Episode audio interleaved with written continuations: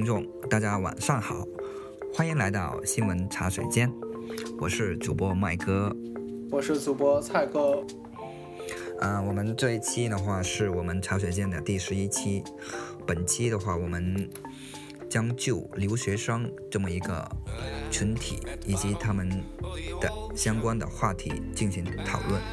我们注意到本周一月。也就是一月十六号下午，呃，一名在亚利桑那大学留学的中国学生遭遇到了一个追尾车祸，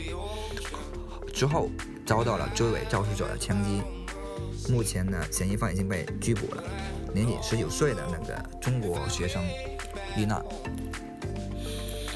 蔡哥，你有关注到这样一个新闻吗？是因为这个新闻，其实那因为我是未来准备去留学的学生，所以说在这个留学圈里面还是嗯传的比较广的，可能在这个主流媒体上并不是得到大家太多的关注啊。嗯嗯，我们说这个留学生是来自中国重庆是吧？在目前是大应该是大二吧是吧？嗯，其实我们这个事发生之后，其实国内媒体。也不是说一点关注都没有，其实还是有一些关注的，但是关注的声音也不一样，有，呃，有有有较好的，也有较坏的，各种声音都有。但是相对之前我们之前遇到的，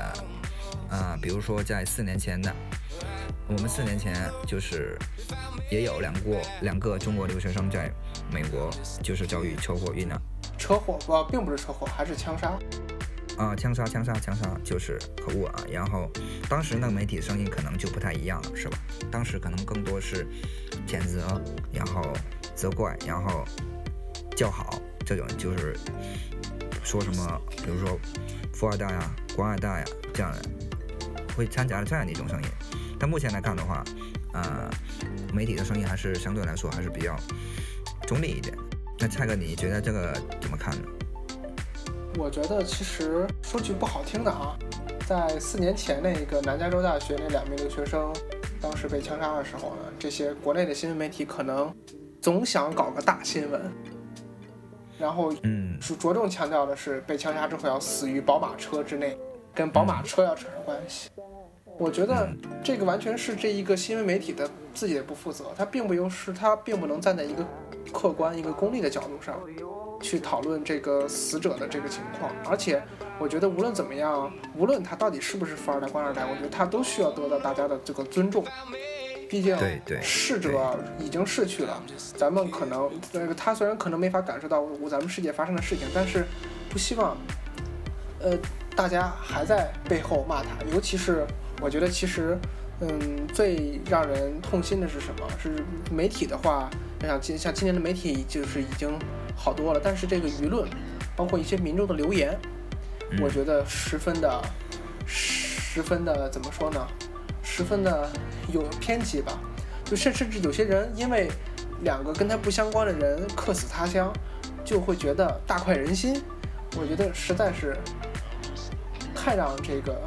太让这些留学生的群体们伤心了。嗯，你你比如说吧，嗯。嗯，比如说有一些网友就评论，你看，比如说我我读念一个啊，这就是中国土豪们向往的乐园，美国好吗？把小命都留在那里了，然后土豪们烧钱，崇洋媚外的下场，这是一个啊，然后还有一个是中国学校不好不好吗？就算到外国，为什么选不选择一些没有枪械的地方？钱送出去了，命也送了。就是网友可能评论更多的是有钱留学完了在外面死了，有点活该那个意味在里边，是吧？我觉得大家可能只是风凉话，完全都是没有去真正的去尊重他。虽然说我国现在的经济这么发达，大家的物质生活普遍这么好，但是我觉得大家的可能精神层次并不说普及的这么好。当然，我相信听我们节目的这些听友们都是文化程度比较高的，都是精神世世界比较丰富、比较充实的这些人。但是对于一些，嗯，怎么说呢？对于对对于这些偏呃偏激的民众来说，我觉得大家可能仅仅是认为他人的不好就是我的好，反而在拿别人的生命在开玩笑。我觉得这个有点儿，呃，有点儿，这这是个很大的问题。就是看不得别人好，完了别人比自己好，自己就别人好了，完了，或是有的就别人看不得别人比自己好，完了别人呃遇到那个不好的事了，他就落井下石，说风凉话。嗯，在我看来啊，虽然我觉得 别人就是比如说。呃，就举个例子吧，在朋友圈里面发，比如说今天我又跑了几公里，今天我又减肥成功了，瘦了多少？然后呢，这些的话，我觉得，呃，因为很少，我觉得可能会有人在底下说是给你给真正的鼓励你，因为确实别人的好的话，可能对自己来说是一种压力，会让自己觉得自己还不够好。但是我觉得你不应该因为别别人的不好而去高兴。你可能别人的好跟你没有什么关系，嗯嗯嗯，甚至来说会让你，比如说，就像我刚才说的，精神压力会比较大，你可能会觉得不高兴。但是我倒是真的没有，真的不觉得就是你应该为别人的这个损失而高兴。对，我觉得确实应该是这样。我觉得别人别人好，那比如说是如果是你朋友或者你的圈子别人好的话，那那你你是你一个圈子的话，那你不会差到哪呀？那你总觉得别人。要自己要比别人好，那整整体就把自己那个水平给拉低。其实我觉得这个可能还是因为信息传播方面啊，可能并不我们并不是能这么直接的去接触到一些嗯国外发生的事情。我觉得可能里面有一些网络，也有一些语言方面的问题。就是可能是国外的一些信息，可能并不是那么的那个真实的反馈到国内。呃，就像。啊，我们国内可能就国外的一些民众可能对中国的一个看法，就是也可能我们对他们的一些看法，也可能停留在以前的某一个阶段，是吧？对，甚至他们有些说，对，但是他们有些说这个开玩笑啊。就是你去采访有些民众，民有一些美国民众，有些美美有些美国民众在说，哎呀，那你们过的日子是不是还是吃大锅饭、集体劳作的那种生活？嗯嗯，这是可能对中这个中国认识还停留在过去，但是有些可能对中国的认识也不如，比如说，哎呀，说你们中国应该是世界上的第一大国了吧？因为你看我周围穿的衣服、吃的食品都是 Made in China。我觉得这个看法一种是太太。嗯，太看得起中国，一种是太看不起中国了，就是走的一种比较极端的，就一刀切的，要么就白，要么就黑。是，其实我觉得这个也无可厚非，因为确实没有在国外生活过，外国人没有在中国生活过的，确实很难去理解不同的社会到底是什么样子的。但是我觉得对于生命来说的话，我觉得不管他是呃普通的，就是。平民百姓还是官二代或是富二代，其实他们也是普通的平民百姓，只是由于他们财富上的一个差距，给导致了这么一个标签给贴到上面去的。但对生命来说，其实他们我们其实都是都是平等的，其实。所以就是发生了这个事情之后，你不能一下子就各种乱喷叫好。我觉得从从尊重生命一个角度来看呢，还是应该嗯对此感到遗憾，并且嗯。对，那个这样的一个不幸表示一个悼念。嗯，其实我还想说的是，这也可能跟这个在网络环境下，这个目前可能很多人对于自己说的一些言论呢，并不是这么负责。可能我们在生活中压力这么大，可能过的都不是真正的自己，可能要戴着面具生活。但是在网上，这些人会觉得我终于可以释放自己了，反正也没有人来去追究我的责任。对吧？那我那我就肆意的说，所以就会有时候看那些网民啊，尤其是中国的一些网民，你看腾讯头条，看那些底下那些评论，感觉感觉这人很无脑啊，知道吗？嗯，对，就像其实对于我来说，我其实不太喜欢像腾讯或者是网易新闻或者凤凰新闻，它里面都会有很多一些为了吸引你眼球。而去做了一些新闻，就比如说，呃，像四年前的那一对南加州大学的那一对留学生，他 呃他完全就是受害者，但是却被腾讯新闻的标题写着“两中国留学生在洛杉矶被枪杀，死于宝马车内”。嗯，然后新浪财经的给的新闻是中国留学生宝马车内被枪杀，身份披露。他完全都不了解死者生前到底是说是作恶多端，还是说简朴勤奋。他仅仅是在，呃，我觉得仅仅是让这些这个这个什么，让这些这个呃嗯新闻这些读者们嗯，去站队伍。仅仅是在评论中大喊说“富二代啊，再来作孽啊，死了吧，大快人心纯”，粹是哗众取宠，为了那个吸引眼球。对，我觉得其实，嗯，就是国内的媒体或者说网网民都应该说对自己的这个言论去负责。当然，我并不是觉得就是仅仅仅中国的网友有这个事情，我相信在任何的，就是国家或者是地区，包括发达的国家，也包括不发达的国家，都会有，比如说文化素素养稍微高一些，有文化素养稍微低一些的人。嗯，但是我觉得，嗯，整个社会的主舆论不应该是因为有两个你中国人客死他乡之后，却在这里叫什么击鼓呃这个击掌叫好，这实在是太让人伤心了。对我们说，这个媒体本身就是社会舆论的一个导一个导向，也可以说一个引领者。一个好的媒体，它的那个立场态度，并不会特别偏激，然后它能够将社会整体的舆论引向一个正向，而不是纯粹是为了那个呃，是它那个媒体它本身的那个利益去做一些啊、有悖于媒体本身职业道德的一些一些事情。我们现在看到，就是这个监狱案，其实目前报道的话，其实我们之前说到了，比之前客观了很多，然后媒媒体的舆论其实导向也比之前改改改善了很多。也算但是还社是有一些部分进步吧，也对是。，但网友的话，底下的一些网友的话，可能，嗯，那个因为他那个层次层次不齐嘛，所以也会有啊、不同的一些声音出现。就我们希望是，嗯，更多的一些声音是对这个事情进行一个谴谴责，然后对死者以及他们那个父母表表示一个同情。那麦哥，我觉得这个可能就牵扯到我其实最一直在思考的问题，但是我还没有思考到结果。我想问问你，你是怎么看的？你觉得媒体应不应该就是在报道一件新闻事情的上面，给出自己的这个这个怎么说呢？自己的理解，或者说是引导舆论的？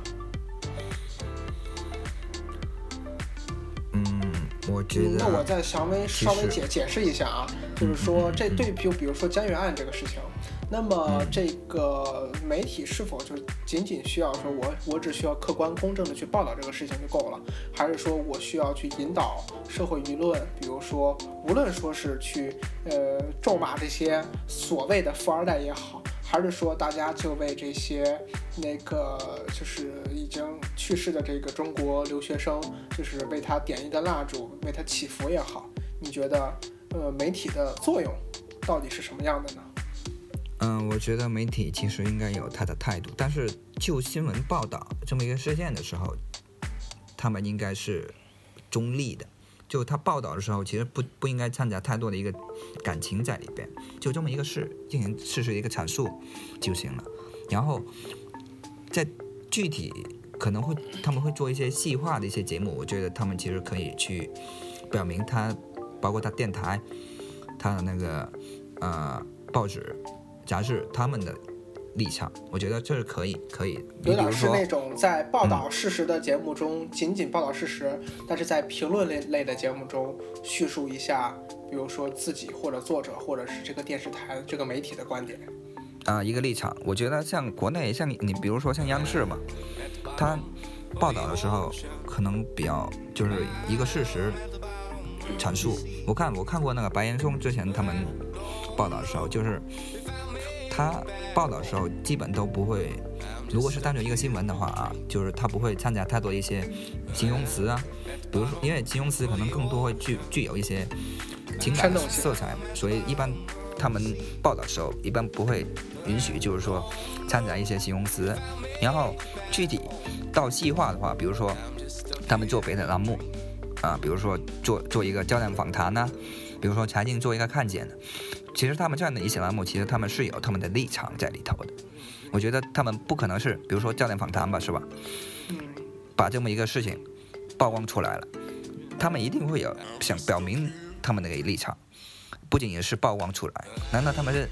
赞成这样的一个，比如说一个不好的事情？难道他们是赞成的吗？不可能的，他们是把把把这样的事情报道出来，他们其实是也是想让有关部门去注意到这样的一件事情，去管理这样的一件事情。其实我觉得得他们在报道的时候，其实也表明了他们的一个立场在里头。那麦哥，你这样看，就比如说刚才的，就像我说的两个媒体，他们的这个新闻标题啊，就如果我就是它的原标题是这样的：两中国留学生在洛杉矶被枪杀，死于宝马车内。就如果我这个时候把题目换一下，比如说两中国留学生在那个在外国被枪杀。如果仅仅换一下这个提供给读者的这个信息的话，我觉得表达的立场可能也不一样。就像他之前那个标题，着重强调了宝马车，我觉得这完全就是在引导的这个社会的舆论，在向这个他们两个这个在在在施压。但是如果你要去掉宝马车这个关键字的话，我觉得反而就会就会中立一点，才会叙述这个事情。嗯，是对，确实，但是中立的话，其实。嗯，怎么说呢？就新闻呢，它那个本身那个报道的真实性、准时性来看的话，中立可能并不会表达出他们的一个态度，所以这样的一些标题啊，可能并不一定能够吸引读者的一个眼球。他可能，我想想。这一点可能就有点牵扯到这个作为这个新闻媒体他自己的良知问题了。他有没有对于他自己的读者去披露所有的信息，还是说我只选择公布部分的信息？就像那个事件时的话，如果你只公公布部分信息，比如说中国留学生在国外在宝马车在奔驰车里面被枪杀。大家很可能就会片面的去想，比如说啊，他又在这是官二代、富二代，或者在国外耍大牌等等，然后甚至会就大大声叫好。但是如果你把这个所有的这个这些要点都一一的公布出来的话，可能就不太一样结果。嗯，对，就不能够断章取义嘛。断章取义的话，就很容易给人带来一个误解，尤其是错误的误解。我觉得这样对整体社会的一个舆论引导不好。嗯，对，所以，我我对那个新闻报道的观点是，就是，如果是，啊，纯粹的一个新闻报道的话，我觉得就单纯从它新闻性的来说的话，新新闻性质来说的话，其实，纯粹是表传达一个信息就可以了。至于具体底下你是怎么做细化，以及专门做一些栏目、一些专题来报道，我觉得可以做，可以有自己的一个立立场在里头。嗯嗯，是。那麦哥，我想问问你，就是平常。看哪些新闻媒体吗？呃，我一般看呢，第一财经，然后还有那个 FT 中文网，然后澎湃，还有可能偶尔还会看一下，呃，乐居网吧，可能房地产方面的。然后可能有时候微信会有一些头条，比如说腾讯的，可能会比较那种就比较。嗯，怎么说呢？有的是有有的头条还可以，有的头条就纯粹是比较哗众取口取宠的那种。嗯，是，呃，那你能分别说说你这几个不同的这个媒体里面，你都主要看哪些这些这些关关注点吗？或者说说你就是为什么会选择这几家媒体，而不是选择其他的？行，我说一下第一财经吧。第一财经是那个。它的那个目标就是它这个报报纸，它的特点就是主要是财经类的啊。因为我本身可能学这方面的，所以可能会对这方面比较关注。我觉得它那个里边的一些分析报道相对来说比较有，相对来说比较有深度一点，比较前沿一点。对，然后这是它的一个特点，因为它本身也是致力于成为中国最好的财经新闻。现在是被那个阿里、马云收购了。然后。另外一个是那个 FT 中文网，其实 Finance Time 就是经文金融时报，本身是英国的，然后国内中。了整了一个中文版的，然后目前的话是被日本人收购了，日本人管的。对，然后我觉得他报道相对来说还是，嗯，类有点类似于接近外媒报道的那种风格，可能他的立场可能并不一定是，嗯，我们像我们比如说我们中国人报道，我们中国人怎么怎么怎么样，从在自己的立场去看，他的报道更具有一个国际视野。嗯，然后虽然说可能有些链接可能也看不了啊，对，是，嗯嗯，然后另外一个是那个从那个乐居新闻网，这个的话就是可能行业内的，就是房地产方面里边比较居多一点，他们说的会比较有深度，有都是一些呃行业内的一些大佬们可能会有一些发话之类的，整体来说包括它的数据啊，然后房企的信息啊，整个行业的一个概况啊，它那个走势啊，各方面的都有比较相近，我觉得也还不错。至于观点的话，我觉得其实，嗯，三个呃那个网站，其实他们都或多或少会有自己的一些观点，当然可能也会根据里边的不同的那个新闻的那个专题啊，还有他们那些不同的话题会有不同的观点，因为本身写新闻的时候。作者本身可能就会掺杂了自己的一个观点，但是类似于经济性、经济类的这样的一种文章的话，可能，嗯，除了，因为毕竟，呃，可能有一类是完全的一个阐述，有一类的话可能就会涉及到，比如说经济的一个观点点评啊，比如说我们很多专家在那个，呃，类似于对股市啊啊自己的看法发表自己的看法，这样是很常见的嘛。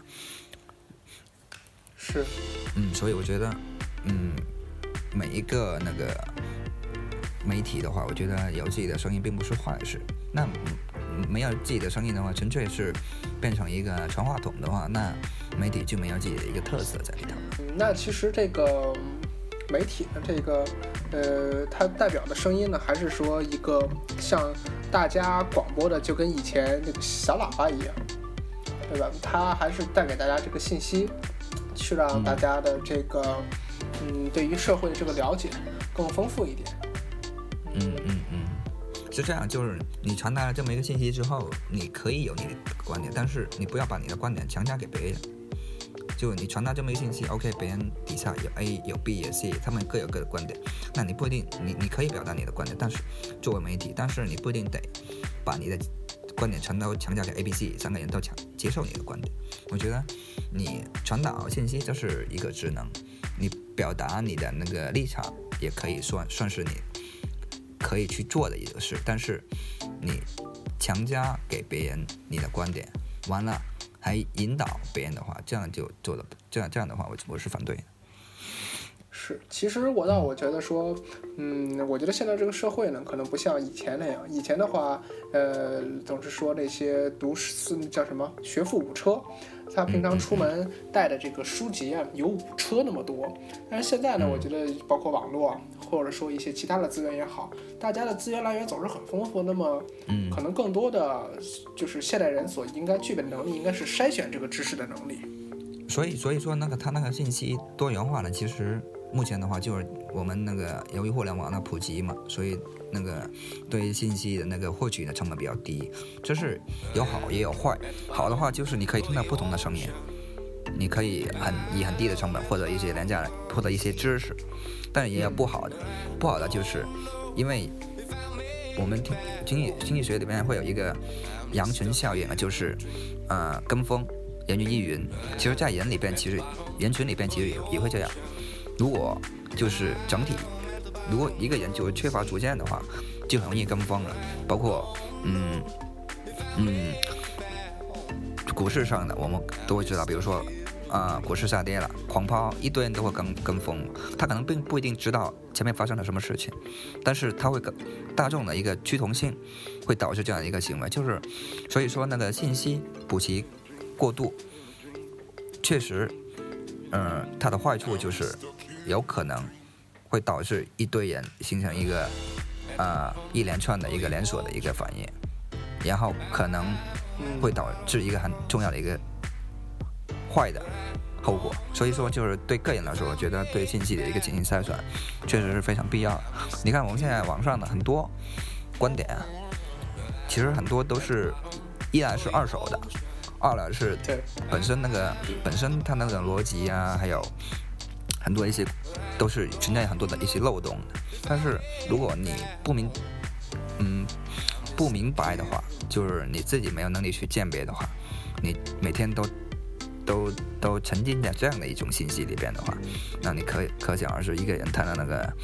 呃对这个世界的认知可能就会存在很很多的一些偏差，是吧？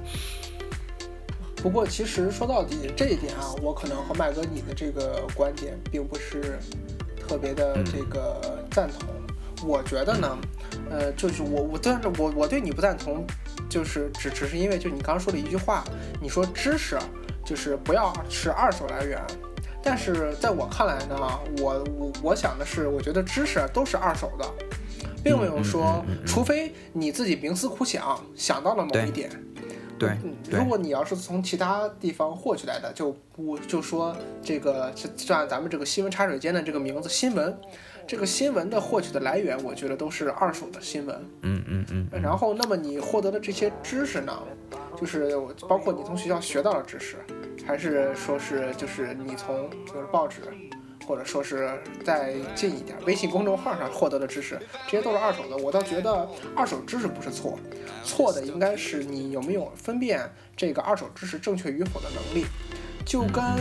其实我就想给大家讲个笑话吧。有一段时间呢，我当时在坐出租车，那个司机问我：“哎，你是学什么的？”我说：“啊，我学金融的。”他说：“哎，那我金融我可了解了，我得给你讲讲。”然后就巴拉巴拉说了好多，说什么世界的油价都被几个寡头控制啊，然后呢，这个这这个什么世界的金融的格局啊，又是这个罗斯柴尔德家族啊控控制着整个世界啊等等。然后我就听了就觉得非常的好笑。然后呢？当时我就说你你你从哪听的这些消息？这消息是不是就不太对呀？当时他给我来了，就是年轻人，你可别就是这个嫌我老，嫌我不懂。我告诉你，那好几本那个叫什么《货币战争》，我可都全部都看过呢，都。嗯，这个好像在咱们和涛哥一起聊读书的那一期也聊到了这个。这个这个宋鸿兵的事儿啊，虽然咱们一直也黑他，但是我觉得这个完全这种二手信息呢，完全就是错误的，完全就是说你自己就是如果具有一定的专业知识的话，那么你就可以分辨出来。但是，嗯嗯。但是对于这些，我觉得一眼看上去可能没有问题的这些知识啊，嗯，我觉得你有时候信也是没有错的。而且说白了，我觉得大家一开始接受的知识，无论是这些大家接受的信息，还是说世界上这些真理，就包括最早的像地心说，可能大家那个时候都觉得这个才是对的，但只有它被打破的时候，那么大家才能知道它是错的。那么大家的认知也会有一个进程，并不是说大家获得二手知识不好，可能大家就算获得是错误的二手知识，但是你也有进步嘛。我觉得有进步对一个人来说就很重要。但是之后，你才发现自己的错误，在改正这个错误的话，那是更加，那是再一次的进步，可比那种叫什么固步自封的人要好得多。对，就是，毕竟二手知识的话，还是站在巨眼。人别人的一个键盘上，至于他是不是巨人，这个就不好评判。其实我想说的是，二手知识是，别别人的观点啊，别人的一些知识，你可以用。我并不是说反对，我我的意思是说，你得转化为自己的，就是说你得过脑，你不能单纯变成一个搬运工，然后别人的观点过来，你往往左边过来，你右边一抛，就变成你的了，这样就不行了。你得过脑，我我想表达是这么一个意思。对对你得自己把它有一定自己的认知啊，或者其他的。我就当时记载当时还在就是大学里面复习考试的时候，当时就看到了一个就是背诵的一个方法，就是说你在背诵这一段文字之后呢，你把书合上，然后你在脑中自己过一遍，用自己的方式去想想，那么这个东西呢就能很快的被你记住。我想去读书或者是其他的事情，可能也都是相同的道理吧。你把你所需要东西，就是你你你的这资料来源，你把它合上，你把手机关上，把书扣上。把电脑先屏幕关一下，然后你在你脑中自己想想，到底能不能自圆其说。如果没问题的话，那么这个东西也就变成你自己的想想法了。但是如果这个时候你隐隐约约的觉得这个点有有点不对的话，那么我觉得你可能还要再斟酌一下。啊啊，明白。那咱们这个从这个留学生这个事，然后说到这个媒体，要说到这个信息，咱们还是得要回来，就因为毕竟本期还是做的留学生这一期的是吧？然后，嗯，是。其实目前来看的话，留学生，国人对留学生怎么说呢？还是有一定的偏见的啊。然后他本身留学生这么一个地位，其实还是有点尴尬的，是吧？比如说，你花了一大一，因为你留学毕竟相对国内来说，还是只要你去欧美发达地区的话，成本都不会比国内低的，是吧？所以那个成本还是摆在那里。所以你完事了之后，你不能留在那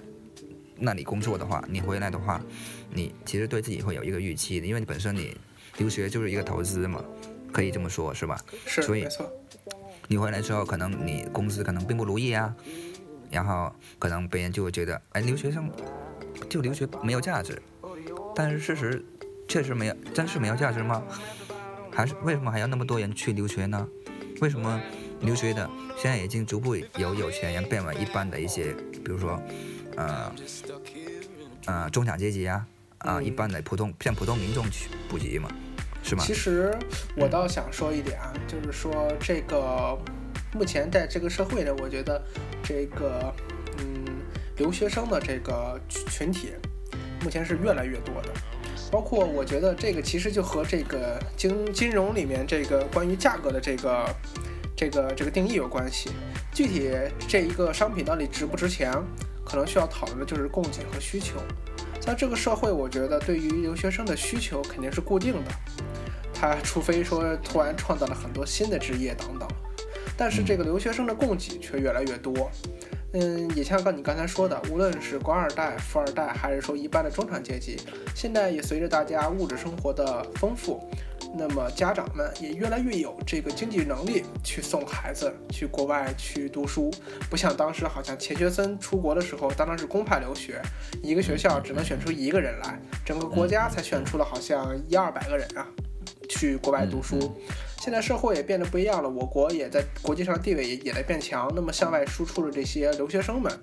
也越越来越多。然后其实因为我是商商科的学生们，最直观的来说，大家普遍会认为欧洲和澳洲的这些。学生可能价值不如以前那么高了啊，也希望这个就是在欧洲或者是在澳洲的留学生不要那个不要过来跟我撕逼啊，因为我想说的是不如价值不如以前高了。那么比这两个稍微高点的呢是可能是香港的这个留学生，再高一点的话可能是美国留学生。我觉得这个也跟他入学的难度有关系。嗯，如果难度越难的话，那么当然这个去留学的群体。人数也会越少嘛，但是整体的所有留学生，我觉得都慢慢处于一个正在价值下降的这么一个趋势。所以说，就是目前大家还对留学生有偏见，在导致留学生的价值在不断的降低。嗯，就可能留学生在这个现在在这个社会中很难，呃，以一个比较舒服的一个姿态去生活。嗯，我我对这一块可能，比如说对那个哪一区域的那些留学生，他那个价值含金量在国内是什么样一个体现，我可能不太了解。但我想说的是，很多的留学生从国内、从国外回来到国内，会存在一些不适应。我觉得这样本身不仅仅是，也可能跟自己有关，也可能是跟那个嗯环境有关。我觉得，如果你去的是一个很普通的一个学校的话，然后你带上了留学海归这样一个标签，你就觉得自己很牛逼。我觉得这个不一定正确。完了，即使你是，比如说你是很优秀的，你还归，但是另外一个层原因就是，国内的环境可能跟国外的一个环境不一样。对，很多东西你可能，呃。人情啊，还有里边的一些啊，比如说政治，说的难听一点啊，勾心斗角之类的东西，你可能就不一定玩得来，就不一定在一个同样的一个环，就不同样是一个人，但是在不同的环境里边，可能你的价值体现可能就会变得很相差很大。对，就是这也是一个呃，我觉得也是一个原因吧，就是国内民众可能觉得留学生可能不咋地，或者说是，呃呃，觉得看这样这样这投资可能不一定值当，这么一个原因吧，我觉得。这个我觉得其实可能和咱们现在这个社会的这个经济发展程度有关系。如果啊。你是 就像咱们上一期这个大城小事这个那一期说的啊，如果你之前是一个二线或者三线城市的学生，想在国外留学之后再回到二线或三线城市的话，我觉得还是有很大困难的，因为不得不坦白的来说，二线和三线城市他们这这个内内部的一些。嗯，这一些人情味儿啊，或者一些说不还不好关系啊，或者是面子啊等等这些东西，可能会看得更重一些。所以说，嗯，就包括读书这件事啊，在国内的，比如说很多老板去读一些像 MBA、EMBA 研究生之类的，他们并不是为了那个学历去的，当然也有是为学历去的，他们可能更多的是为了结识一些圈子，去有一个平台去认一些，去认识一些在相同领域做事的这些朋友。但是，像这种留学生出来之后，他们的朋友都是外国人，都是在国外，而且可能有些制度都是国外的制度。那么，在回到中国来之后，就会变得非常的尴尬。就比如说像法律，我就给大家举个例子啊，法律里面有一个专业叫做简简写叫做 LLM，LLM。然后呢，这个呢，经常被这个国人称之为老流氓。因为是老流氓的这个拼音字母大写，为什么呢？因为在欧美的法系和中国的法法律系统是不一样的，一个是安利法，一个是大陆法系。对，呃，他去那儿学了这个学位之后呢，仅仅是为了镀金，仅仅是为了增加一下眼界。但是对于这个像如果为了想回国，对于咱们国内这个大陆法系的这个了解，其实并没有增加，而他们还是在就是在学 LLM 之后呢，还是在去增加对这个案例法的这个了解。所以说，像对于这种读这个 LLM 这个这个专业回来之后呢，可能对他的学术水平并没有。特别大的帮助，呃，刚才其实我也提到了这个制度问题，比如说像一线城市，或者是二线城市，啊，呃，这个一线城市、二线城市，我觉得，呃，其实还是较二二二那个二三三线城市，它的这个无论说是选拔制度，还是说的晋升通道，都更加透明一点。嗯嗯嗯，我觉得更符合，就更与西方欧美的这些制度接纳。所以说，我觉得留学回来的，如果去到就一线城市北上广深的话，我觉得还能是更是还还要比回二三线城市更适应一点。对对，那个环境以及它那个经经济发展水平，的那个契合度还是有很大重要一个因素。我觉得很多国内目前目前来看，它那个经济，我插一句啊，就是呃，其实目前国内的这个经济发展或者制度已经越来越向欧美的模式发展，而且制度方面也越来越完善。未来的话，留学生你学完之后回国之后，我觉得还是能发挥它的作用的。嗯，这是一方面，对对。然后正是由于它那个差距逐渐变小，所以可能，比如说你他那个在他们身上以前的那种光环可能会逐渐的变弱，是吧？我觉得对于留学生本身来说，那个心态一个调整，我觉得也是很重要的，是吧？那那个，嗯，本期的话就是我们就那个留学生这么一个话题谈，其实也谈到了不少东西，一个是呃。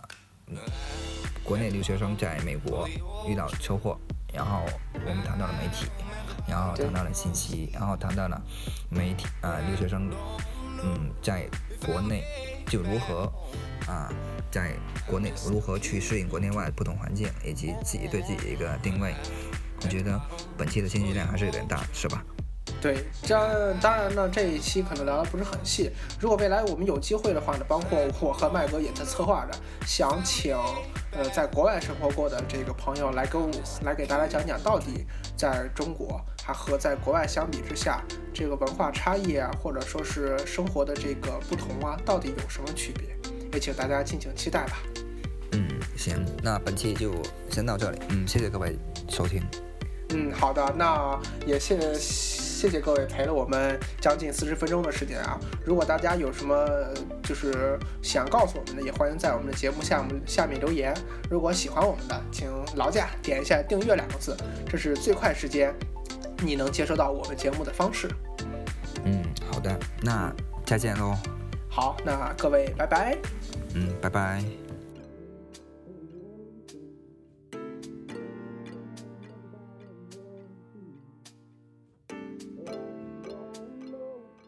I'm stuck here in a dream. At the bottom of the ocean. Ah.